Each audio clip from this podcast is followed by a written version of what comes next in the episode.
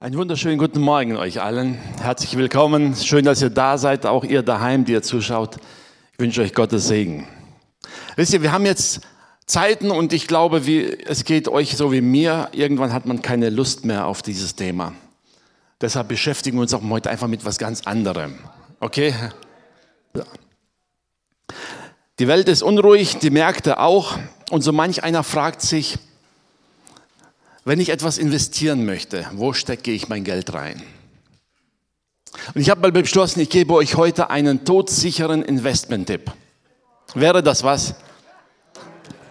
Eine Investition, die sich zu absolut 100% auszahlen wird. Schon gespannt darauf? Lohnt sich. Ich hätte dann gern Provision von jedem 1%, okay?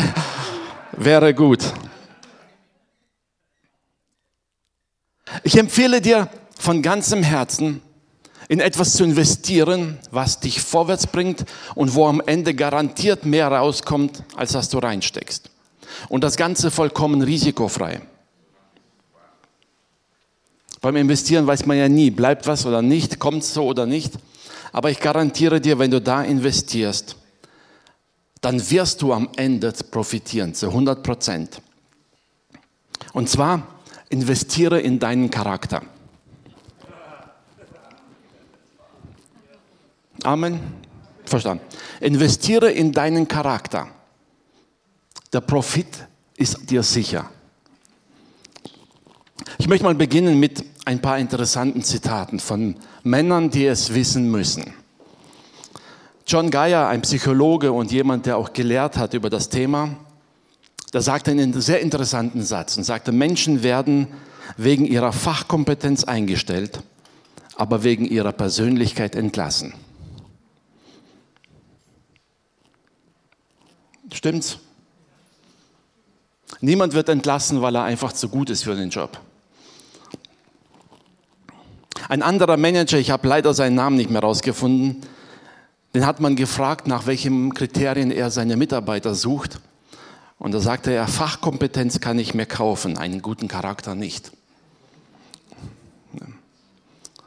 Er wusste ganz genau, er suchte sich seine Leute nach ihrem Charakter aus. Weil er sagte, wenn sein, ein guter Leiter zu wenig Fachkompetenz hat, das kann man ergänzen, da kann man Mitarbeiter bezahlen. Aber wenn ein guter Leiter keinen Charakter hat, dann taugt er nichts. Okay. Warum möchte ich über das Thema reden? Und dann kommt ein Zitat von mir. Ja. Unsere Fähigkeiten entscheiden darüber, ob Menschen uns brauchen. Und unser Charakter entscheidet darüber, ob sie uns wollen. Wenn wir in dieser Welt ein Licht sein wollen, wenn wir Zeugnis sein wollen, wenn wir Gemeinschaft mit Menschen haben wollen, dann entscheiden nicht unsere Fähigkeiten darüber, ob die Menschen uns zuhören. Nicht in erster Linie. Natürlich, wenn jemand redegewandt ist, hört man dem gerne zu. Aber weißt du, wenn du daheim bist, Kaffee trinken willst mit einem Menschen, den du magst, wen willst du dann lieber haben? Jemand, der einen guten Charakter hat oder jemand, der wortgewandt ist und dir die tollsten Geschichten erzählen kann, aber charakterlich wirklich ein Problem darstellt? Gehen wir von uns selber aus. Wir selber möchten Menschen um uns herum haben, die charakterlich uns gut tun, mit denen wir gut klarkommen. Menschen, die wir gerne in unserer Nähe haben. Und damit das öfters passiert, möchte ich dich einladen, sei du diese Person, mit der andere gerne zusammen sind. Denn wenn du diese Person bist, werden die anderen Menschen gerne dir zuhören. Und dann bist du in der Lage, ihnen Zeugnis zu geben. Ein Charakter oder unser Charakter wird ein Leben lang geformt. Das beginnt von klein auf. Ein Teil unseres Charakters kriegen wir vererbt, den anderen Teil, den kriegen wir anerzogen und einen Teil, den Rest vom Ganzen, den bilden wir selber. Es ist immer eine Mischung aus allen Teilen. Aber das heißt nicht, dass das alles so ein Leben lang bleiben muss. Alle diese Aspekte sind veränderbar. Wir können uns umerziehen, uns selbst. Wir können uns selbst dazu bringen, dass wir in Dingen uns verändern, dass wir zum Beispiel unsere guten Eigenschaften stärken und die schlechten Eigenschaften so gut wie möglich loswerden. Das liegt an uns. Gut, solange Kinder klein sind, liegt es auch im Erziehungsauftrag der Eltern, daran zu arbeiten. Aber wir sind jetzt keine Kinder hier. Ich rede jetzt nicht zur Kinderstunde. Wir sind hier erwachsene Menschen, schauen unser Leben an und wir wollen ja investieren, möglichst mit viel Profit heute. Unser Charakter entscheidet darüber, wie wir reagieren. Vor allem in, sagen wir so, herausfordernden Situationen, wo wir spontan reagieren müssen. Wisst ihr, wenn ich eine Woche Zeit habe zu überlegen, wie ich auf etwas reagiere, da kann ich vernünftig handeln, mir genau überlegen, was ist gut, was nicht so gut. Aber wenn ich spontan herausgefordert werde, dann entscheidet in erster Linie mein Charakter, wie ich darauf reagiere. So schnell können wir gar nicht den Mund aufmachen, wie unser Charakter schon durchgekommen ist. Und da heißt es an uns selber zu arbeiten, wollen wir so bleiben oder nicht? Wenn wir genau wissen, wir haben gewisse Schwächen, wollen wir das beibehalten oder nicht? Bei jedem Investment hat man gewisse Aufgaben. Das Erste, was man beim Investieren macht, ist eine gewisse Bestandsaufnahme. Ich kann zwar viel investieren, wenn ich aber nichts habe, nützt mir der Gedanke nichts. Wisst ihr, heutzutage kann man ja so Demokonten eröffnen im Internet und Hunderttausende Euro investieren. Das Problem ist nur, auf deinem eigenen Konto ist kein Cent drauf, also bleibt das immer nur eine Theorie. Wenn du tatsächlich investieren möchtest, musst du eine Bestandsaufnahme machen und sagen, was habe ich denn, was ich überhaupt investieren kann? Der nächste Schritt ist, den dich jeder guter Berater in der Bank fragen wird, ist sagen, welcher Typ von Anleger bist du überhaupt? Jemand, der risikofreudig ist oder jemand, der eher zurückhaltend ist? Bist du jemand, der langfristig plant oder willst du kurzfristig Erfolg haben? Wer bist du? Was für eine Art bist du? Ist natürlich, jeder von uns sagt, ich möchte am liebsten 10 Tag jeden Tag Prozent. 10 Prozent jeden Tag, okay? Es gibt solche Anlagen, die sind hochriskant. Aber wenn du den Rest deines Lebens alle fünf Minuten auf dein Konto schaust, ob das Geld noch da ist, dann hast du keine Freude mehr daran. Okay? Da musst du schon ein sehr risikofreudiger Mensch sein, um das einzugehen. Okay, der nächste Schritt ist, was will ich erreichen? Wofür will ich investieren? Wo will ich hinkommen? Will ich für mein Alter vorsorgen? Will ich für meine Kinder vorsorgen? Oder brauche ich jetzt irgendwann in den nächsten ein, zwei Jahren viel Geld und versuche möglichst schnell ranzukommen?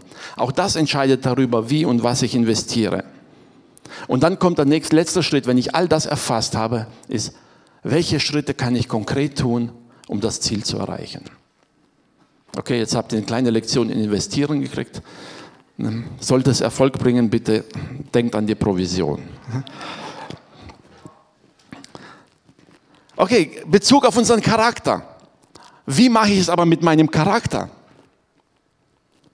Nun, um einen Charakter zu verändern, fangen wir genau an der gleichen Stelle an. Es nützt nichts, theoretisch zu planen, was könnte gut sein, ohne zu wissen, was habe ich überhaupt. Wer bin ich überhaupt? Was sind meine Stärken, was sind meine Schwächen? Die Stärken kennen wir in der Regel recht gut. Über die Schwächen wollen wir nicht gerne reden oder wir haben sehr viele Ausreden und Erklärungen, warum wir diese Schwächen haben. Das kennen wir auch alle.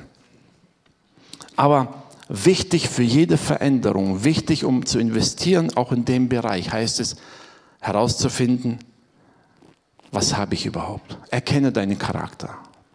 Das bedeutet, stell dich mal geistlich vor den Spiegel und frag dich, wo sind meine Stärken? Wo sind meine Schwächen? In welchem Bereich habe ich Probleme? Wo merke ich, dass ich schnell versage? Und welche Bereichen habe ich absolut keine Probleme? Was scheint mir geradezu angeboren zu sein?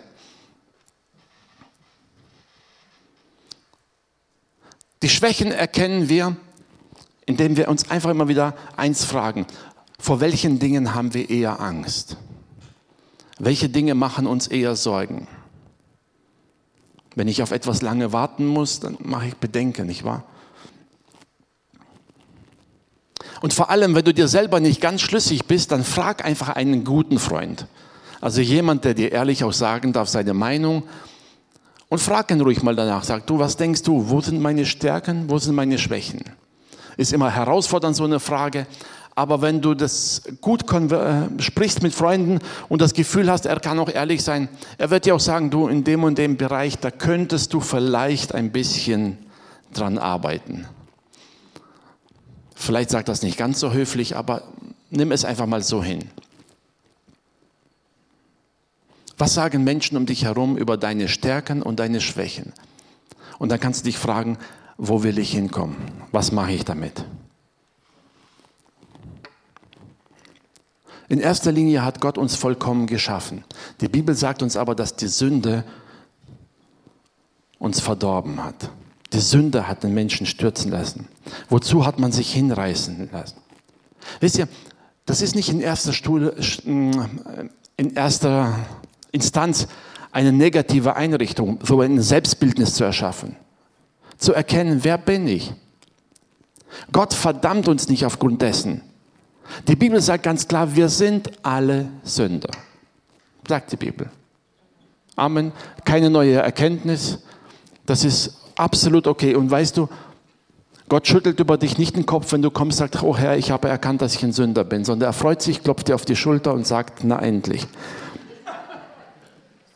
Wir haben Fehler uns angeeignet durch unser Umfeld, durch unsere Erziehung, durch unseren eigenen Egoismus. All das kommt dazu. Und die Frage ist, sind wir bereit, uns dem zu stellen und das zu verändern? Sind wir bereit, uns da etwas hineinzubegeben oder anders gesagt zu investieren in etwas, was uns gut tut? Wir haben in der letzten Zeit öfter schon Predigten darüber gehört, deshalb werde ich es nur kurz zusammenfassen. Der nächste Schritt ist zu sagen, wer bin ich eigentlich? Auf der einen Seite sehe ich meine menschliche Natur mit den Fehlern, und auf der anderen Seite, wer bin ich in Christus? Wenn ich zu Gott kam, komme, wer bin ich? Wie sieht Gott mich? Was ist meine Stellung? Uli hat vor kurzem mal gepredigt und gesagt, werde das, was du schon bist. Könnt ihr euch erinnern? Wenn nicht, einfach anhören. Geht darum, ja. Die Bibel sagt, wir sind gerecht gemacht durch den Glauben.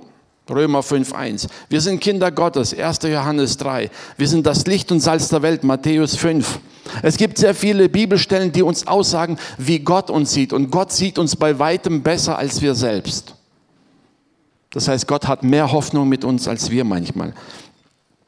Wir haben alle Gaben von Gott empfangen. Petrus sagt, jeder diene mit der Gabe, die er hat. Gott sagt, seine Berufung, seine Begabung, die er an dich hineingelegt hat, die bereut er niemals. Römer 11. Es sind sehr viele gute Sachen, die Gott über dich sagt. Das ist die Stellung, die du vor Gott haben sollst. Und Gott möchte, dass du dahin kommst. Aber wisst ihr, wenn wir glauben, dass wir das alles schon auch im Natürlichen sind, dann haben wir keinen Grund, uns zu verändern. Wenn wir aber erkennen, dass wir diesem Bild noch nicht ganz anpassen, dann liegt es an uns, das zu verändern. Wenn wir das erkannt haben, wenn wir die Stellung erkannt haben, kommt dieser Schritt zu sagen, arbeite daran.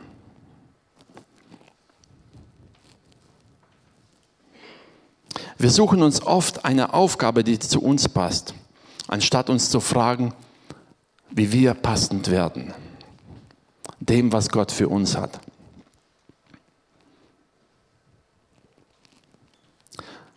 Wenn du einen Job suchst, dann hättest du am liebsten gern einen Job, wo du hinkommst und alles läuft so, wie du es willst. Zu deinen Gunsten. Aber in der Regel ist es doch so, du kommst zum Job und vieles entspricht dem und dann sagt aber der Chef, der da sitzt, wie er es haben will. Und dann liegt es an dir zu entscheiden, ob du dich dem fügen willst oder nicht. Willst du es so machen, wie es der Firma oder dem Chef gut tut? Oder willst du lieber doch dich selbst entfalten? Die Herausforderung haben wir tagtäglich. Wisst ihr, wir kommen zu Gott und Gott zeigt uns auf, was wir alles haben können, wie wir sein können. Und die Frage ist, sind wir bereit zu sagen, okay, ich will mich passend machen für die Aufgabe, die Gott für mich hat. Gott sucht uns nicht Aufgaben aus, die genau zu uns passen. Er gestaltet dich so, dass du das, was Gott dir anvertraut hast, übernehmen kannst, dass du es tun kannst. Wisst ihr, ich habe ein Lieblingsbeispiel. Kennt ihr wahrscheinlich schon. Das Beispiel eines Botschafters.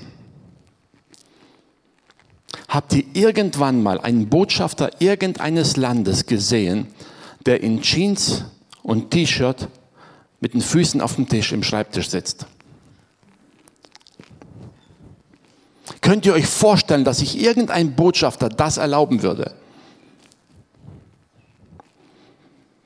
Ist undenkbar, oder? Es ist undenkbar, dass ein Botschafter eines Landes sich eine derartige Blöße vor der Öffentlichkeit geben würde. Weil er genau weiß, mit seiner Persönlichkeit, mit seiner Haltung, selbst mit seiner Kleidung, vertritt er das Land, das ihn gesandt hat. Er vertritt nicht sich selber. Ein Botschafter ist nicht dafür da, dass er seine Fähigkeiten entfaltet. Er bringt all seine Fähigkeiten ein, um eine Aufgabe zu erfüllen. Ein Botschafter ist nicht dafür da, dass er sich selber präsentiert und allen zeigt, wie toll er ist. Er ist dafür da, um all den Menschen zu zeigen, wie toll sein Land ist, egal wie es daheim aussieht. Er muss das Land immer in der schönsten Form präsentieren, von der besten Seite und möglichst jeden Schaden von diesem Land abwenden und alles, was daheim geschieht, gutheißen, auch wenn er es vielleicht nicht akzeptieren will. Das ist die Aufgabe eines Botschafters. Paulus sagt, 2. Korinther 5, Vers 20, wir sind die Botschafter. Wir sind Botschafter an Christi Stadt. Wir präsentieren nicht uns, nicht unsere Interessen, wir präsentieren nicht unsere Selbstentfaltung, wir präsentieren nicht die Tatsache, wie toll wir sind und was wir alles können, unser Job hier auf der Erde ist es, das Reich Gottes zu präsentieren. Das ist unsere Aufgabe. Und dazu fordert uns Gott heraus. Was müssen wir tun, um diese Aufgabe repräsentieren zu können? Ich, ich verrate dir von vornherein, die Hauptaufgabe ist, arbeite an deinem Charakter. In der Theorie können wir viel erzählen. Wir können Bibel zitieren, alles drumherum. Aber das Bild, das wir nach außen abgeben, wird wieder gespiegelt durch unseren Charakter. Kein Mensch ist von Natur aus gut. Kannst, fällt jetzt ein Stein vom Herzen? Glaub mir, daneben dir, egal wie heilig er aussieht, er ist auch nicht gut. 1. Mose 8, 21 heißt, denn das Dichten und Trachten des Menschen, des menschlichen Herzens ist böse von Jugend auf. Das betrifft uns alle. Kein Mensch ist von Natur aus gut. Wir alle bedürfen der Erziehung, der Umgestaltung, der Veränderung. Wir alle bedürfen dieser Heiligung, dem Prozess der Heiligung, dass wir in das hineinkommen, was Gott für uns hat. Wir alle haben einen gewissen Lernprozess von, vor uns, bis wir dieses Ziel erreichen, nämlich Botschafter zu sein an Christi Stadt. Wir alle, niemand von uns ist ausgenommen. Die Frage ist letztendlich, wie viel sind wir bereit, an uns zu arbeiten, um genau das zu repräsentieren, was Gott von uns möchte? Es ist schade, wenn ich sehe, wie viele Christen daran arbeiten, sich selbst zu entfalten, ihren eigenen Weg zu finden der Menschheit zu zeigen, wie toll sie sind und was gut sie alles können. Ja, Gott hat mir geholfen, das und das können, das präsentieren. Ist jetzt alles schön und gut, aber wenn am Ende nicht Gott erhoben wird, wenn er nicht repräsentiert wird, ist es nur eine Selbstdarstellung und geht an der Bibel vorbei. Paulus sagt, wir sind Botschafter an Christi Stadt. Und als Botschafter haben wir gewisse Rahmenbedingungen die wir tun sollen. Es liegt an uns, was die Menschen um uns herum von unserem Land, von unserem Reich denken. Oder? Ein Botschafter kann sein Reich, sein Land nach außen so miserabel vertreten, dass niemand mehr damit was zu tun haben will. Er kann es aber natürlich auch von der besten Seite zeigen. Ich habe manchmal so hm, Reden von Botschaftern angehört, wenn dann im eigenen Land gerade wirklich eine Katastrophe passiert ist und man weiß ganz genau, da waren ein paar Regierende beteiligt. Du wirst von dem Botschafter niemals hören, dass er sagt, ja, wir gestehen die Schuld ein. Der wird immer eine Erklärung haben, warum irgendjemand irgendwo irgendwelches menschliche Versagen dafür schuld ist, aber niemals das Land. Es ist schade, wie leichtsinnig Christen über das Reich Gottes, das sie reden, das sie vertreten, reden und wie leicht sie sich dazu hinreißen, negative Nachrichten über die Gemeinden zu verbreiten. Auch wenn die andere Gemeinde nicht unsere Erkenntnis teilt, so gehört sie immer noch zum gleichen Reich. Lasst uns das nicht vergessen. Es ist Gottes Reich, nicht unser Reich. Es ist seine Herrschaft, nicht unsere. Also lasst uns nicht uns vertreten, sondern Gott vertreten. Und genau aufpassen, was wir sagen, was wir schreiben und vor allem, was wir so bei Facebook und Instagram verbreiten. Wir reden über das Reich Gottes. Und das sollen wir vertreten. Okay, zurück zum Investieren. Es geht jetzt um uns. Damit wir etwas repräsentieren können, heißt es, wir brauchen eine starke Persönlichkeit. Wir brauchen die Fähigkeit, uns selbst in den Hintergrund zu stellen. Zu sagen, es geht nicht um mich. Wir sollten die Ziele, die Grundsätze und die Richtlinien unseres Auftraggebers kennen. Wie soll ich ein Land vertreten, wenn ich nicht weiß, wie die Gesetze in dem Land sind? Und all unsere Begabungen und Fähigkeiten sollten sich entfalten, um den zu ehren, dem wir dienen.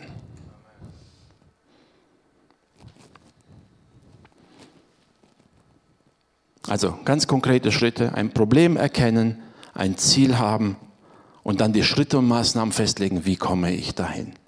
Wir könnten natürlich über das allgemeine Problem legen, jeder Mensch von uns hat einen gewissen Mangel an Geduld, aber wir müssen nicht gleich beim schwersten Thema anfangen. Fang einfach bei den einfachen Dingen an. Wenn du merkst, dass irgendeiner in deinem Umfeld dich schnell in Rage bringt oder sobald er mit dir spricht, kommt in dir gleich was Negatives hoch. Erkenne das Problem. Frag dich, warum? Warum reagiere ich so darauf? Und dann kannst du an dir arbeiten. Egal, wo Gott dich hinhaben will, er wird dir helfen, dass du so gestaltet wirst, dass du dem gerecht wirst.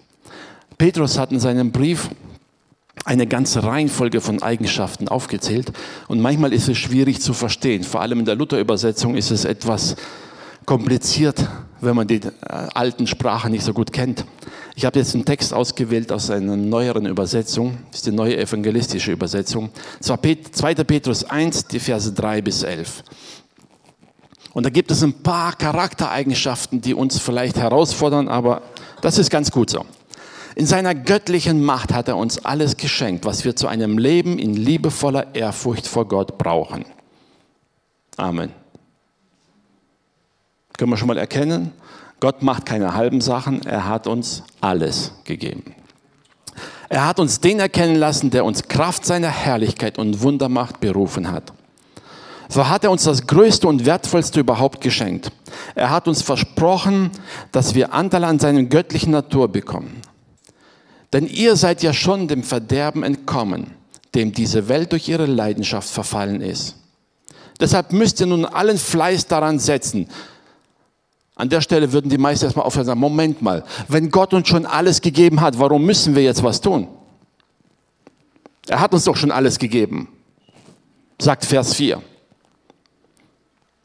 Leider ruhen sich die meisten Christen auf Vers 4 aus und sagen, Gott hat uns alles gegeben, also muss ich nichts mehr tun. Petrus sagt aber weiter. Nicht, weil er uns gegeben hat, müssen wir nicht tun, sondern weil er uns gegeben hat, deshalb sollen wir es tun. Diese Gabe verpflichtet geradezu dazu, sie einzusetzen und entsprechend äh, zu handeln. Deshalb müsst ihr auch allen Fleiß dran setzen, euren Glauben ein vorbildliches Leben beizufügen. Verständlich. Mein ganzer Glauben nützt nichts, wenn mein Leben nicht dementsprechend stimmt. Und weiter sagt er, und diesem Leben die Erkenntnis, Der Erkenntnis muss die Selbstbeherrschung folgen, der Selbstbeherrschung die Geduld und der Geduld die liebevolle Ehrfurcht vor Gott. Diese Ehrfurcht wiederum führt zu geschwisterlichen Liebe und aus der Liebe zu den Gläubigen folgt schließlich die Liebe zu allen Menschen. Thema Evangelisation. Wenn ich Gott liebe, werde ich seine Gemeinde lieben. Wenn ich seine Gemeinde liebe, werde ich Menschen erreichen wollen, dass sie in die Gemeinde Jesu kommen. Wisst ihr, eins kommt zum nächsten und bringt dazu. Je mehr ihr in dieser Hinsicht vorankommt, desto mehr wird sich das auswirken und Frucht bringen und ihr werdet unseren Herrn Jesus Christus immer besser erkennen. Wer das alles aber nicht hat, ist blind oder doch sehr kurzsichtig. Er hat vergessen, dass Gott ihn von seiner früheren Sünden gereinigt hat. Ihr müsst deshalb alles dran setzen, liebe Geschwister, eure Berufung und Erwählung festzumachen. Dann werdet ihr auch nicht ins Stolpern kommen. Und Gott wird euch die Tore weit öffnen und euch in das ewige Reich unseres Herrn und Retters Jesus Christus einziehen lassen. Wisst ihr, Petrus sagt ganz klar, Gott hat uns etwas gegeben und wenn wir das, was wir bekommen haben, wertschätzen und wenn wir uns dessen bewusst sind, dann werden all diese Dinge in unserem Leben passieren müssen. Und wir sind dafür verantwortlich, dass wir uns darum bemühen. Mit anderen Worten gesagt, Gott hat uns alle Möglichkeiten gegeben. Die Umsetzung dieser Möglichkeiten liegt nun an uns. Paulus schreibt an die Epheser in die Verse, Kapitel 4, die Verse 1 und 2. Als einer, der für den Herrn im Gefängnis ist, ermahne ich euch, lebt so, wie es der Berufung entspricht, die an euch erging Seid euch der eigenen Niedrigkeit bewusst und begegnet dem anderen freundlich. Habt Geduld miteinander und ertragt euch gegenseitig in Liebe.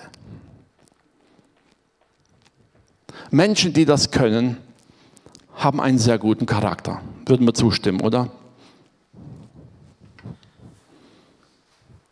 Einander zu ertragen bedeutet sich dessen bewusst zu sein, wer bin ich selbst. Bewusst zu sein, dass ich selber aus der Sünde herauskomme, ich selber aus Gnade errettet bin.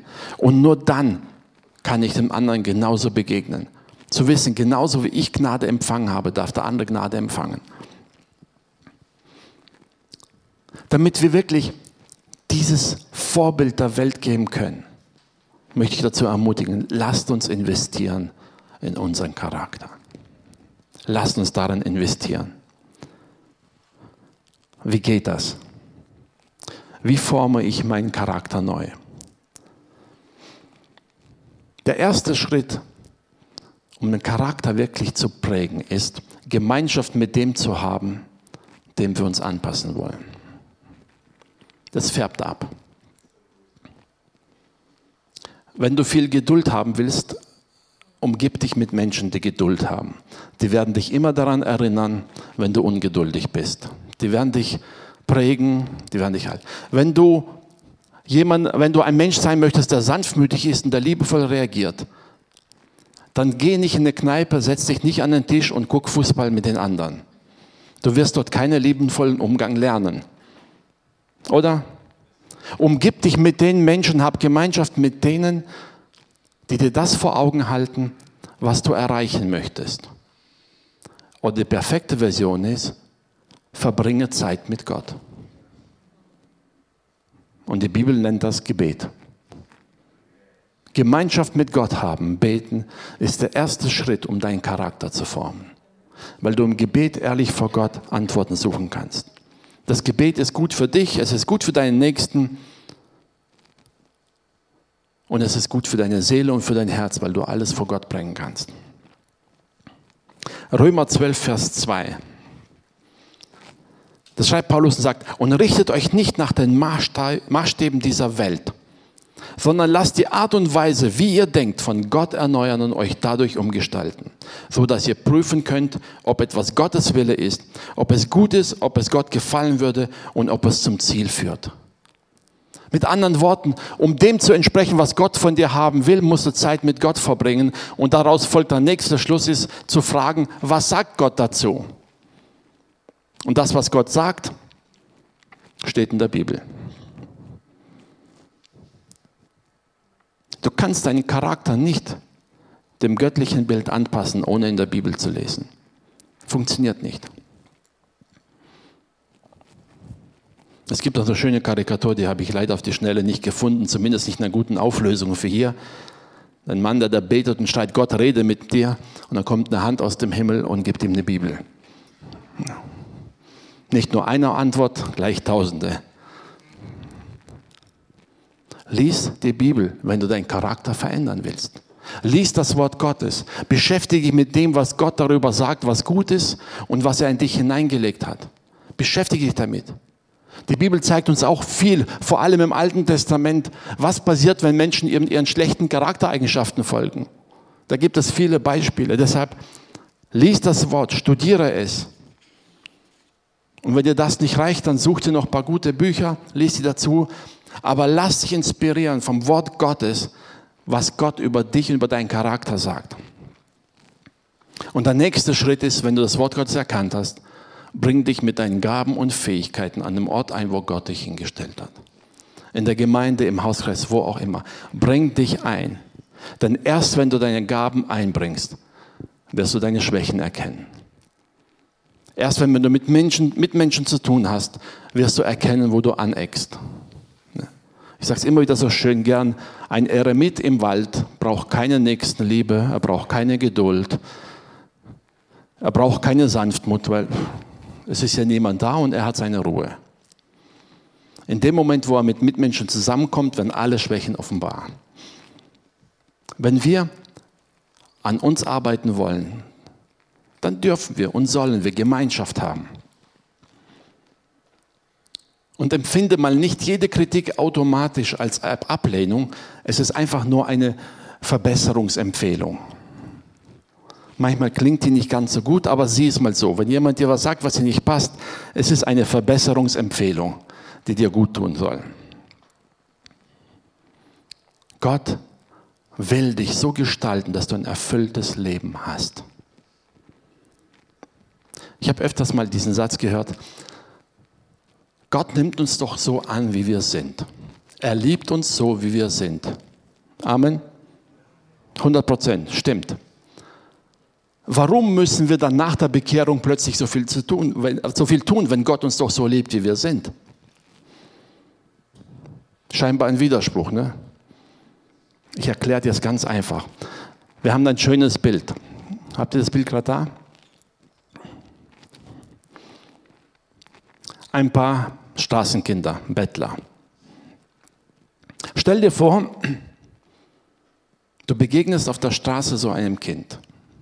Hungrig, dreckig, verlassen. Jeder von uns würde sagen, Mann, da geht das Herz auf. Für das Kind tue ich alles. Aus Liebe zu diesem Kind wirst du ihn gerne einladen, zu dir zu kommen, dein Kind zu sein. Hat schließlich kein Zuhause, nichts. Soweit ist doch alles okay.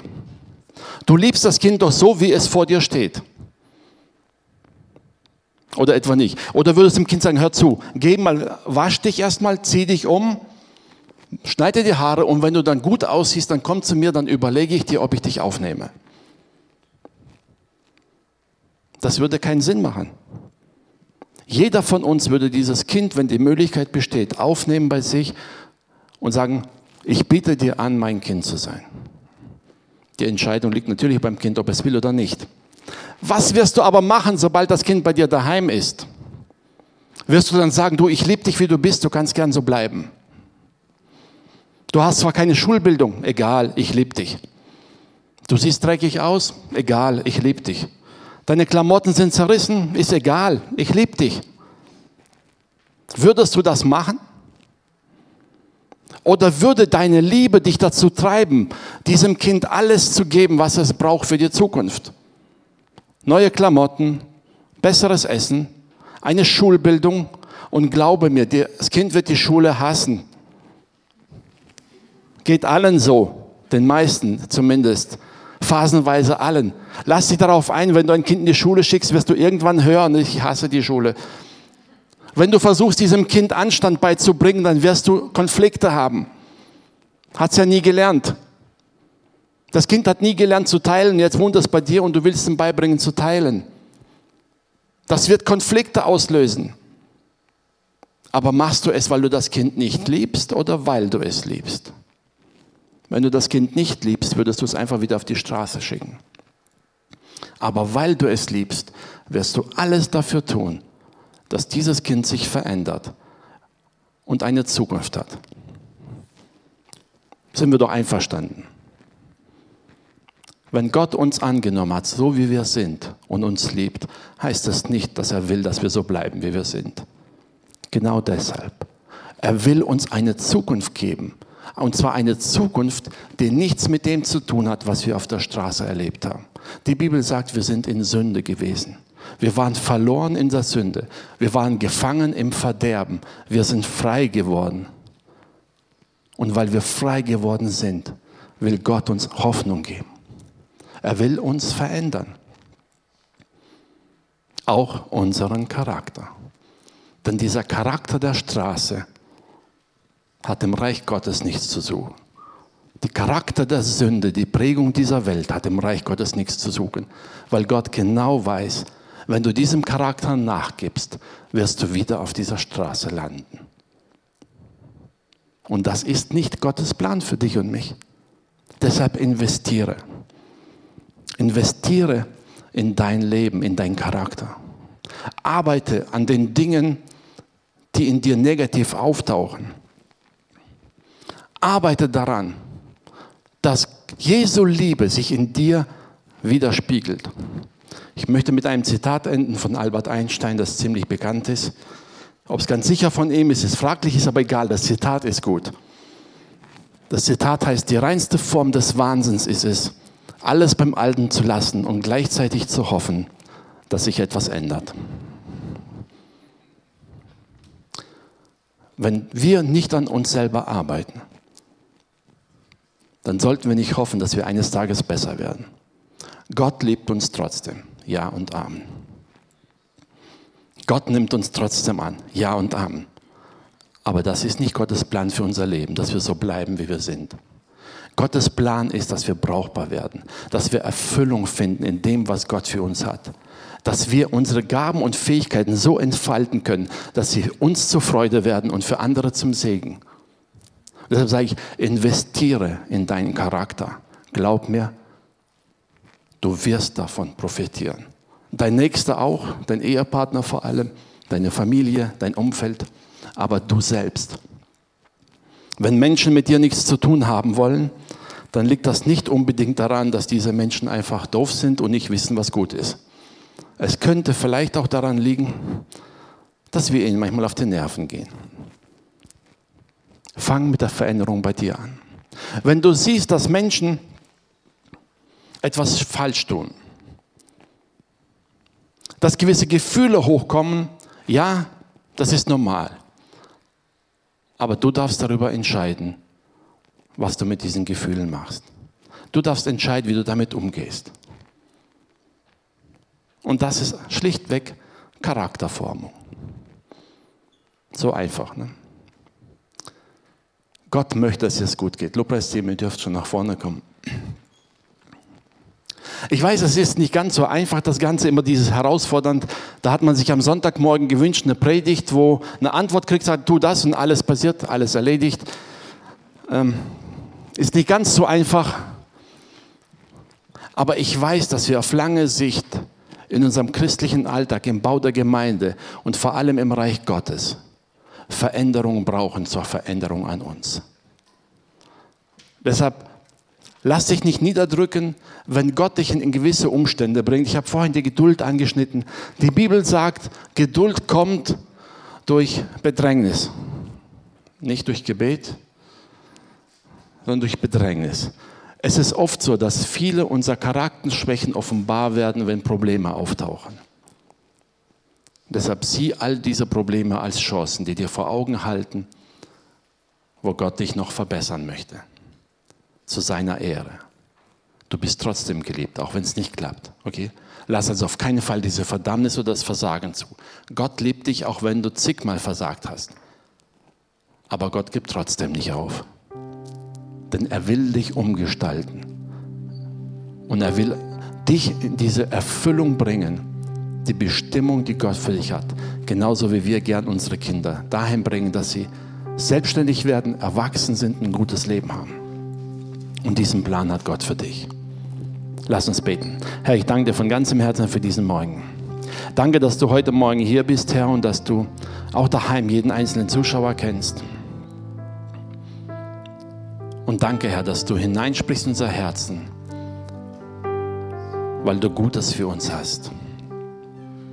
Herr, ich bitte dich heute wirklich um eine Kühnheit, Herr, und Mut, Herr, und wirklich diese Entschlossenheit, dass wir es anpacken und sagen, ja, wir wollen. Wir wollen an uns arbeiten, Herr. Wir wollen dich erheben. Wir wollen unser Bestes geben zu deiner Ehre. Wir wollen dich in dieser Welt repräsentieren als deine Botschafter. In aller Würde, in aller Heiligkeit. Und dass Menschen uns sehen, aber ganz klar erkennen, wow, was für ein Gott bist du. Danke, Jesus. Danke, dass du jeden Einzelnen kennst, Vater. Danke, dass du Antworten hast für jeden, der jetzt zu dir betet. Und danke, dass du jeden von uns annimmst, dir zur Ehre. Amen.